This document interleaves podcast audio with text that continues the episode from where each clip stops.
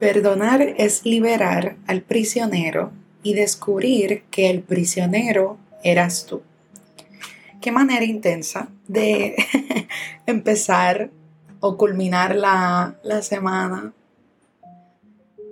Y es una frase muy poderosa, porque cuando hablamos del perdón, muchas veces hay resentimiento, tenemos emociones no positivas hacia esta situación, persona, circunstancia que nos pasó, relación, lo que tú desees llamarle, you name it.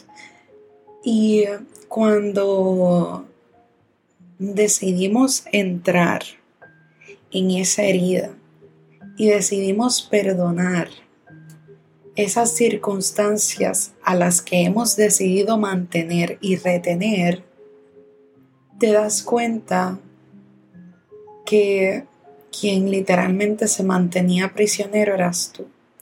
Porque cuando perdonamos, o por lo menos así a mí me ocurre, cuando perdonamos, tú te liberas, tú sientes una calma y una paz que es muy bonita porque pues maduras y pasas por un proceso de reflexión y te percatas que el perdón es mucho más que mantener el resentimiento, porque el resentimiento te crea veneno y trae veneno a tu corazón.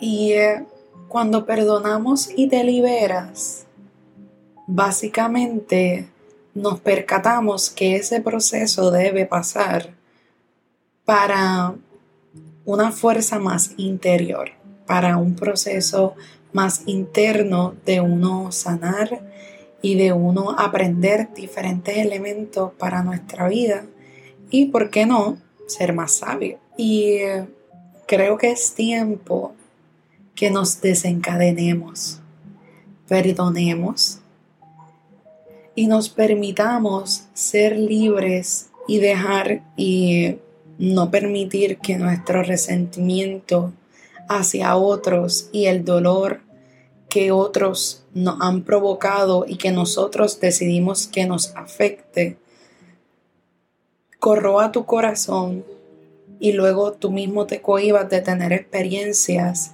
y también en qué medida eso pueda afectar tus relaciones con los demás y cómo tú puedes entender las diferentes situaciones de la misma vida.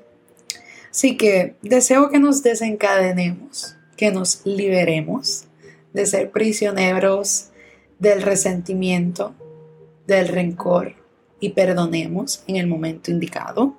Tengo otros episodios relacionados al perdón, las fases del perdón inclusive.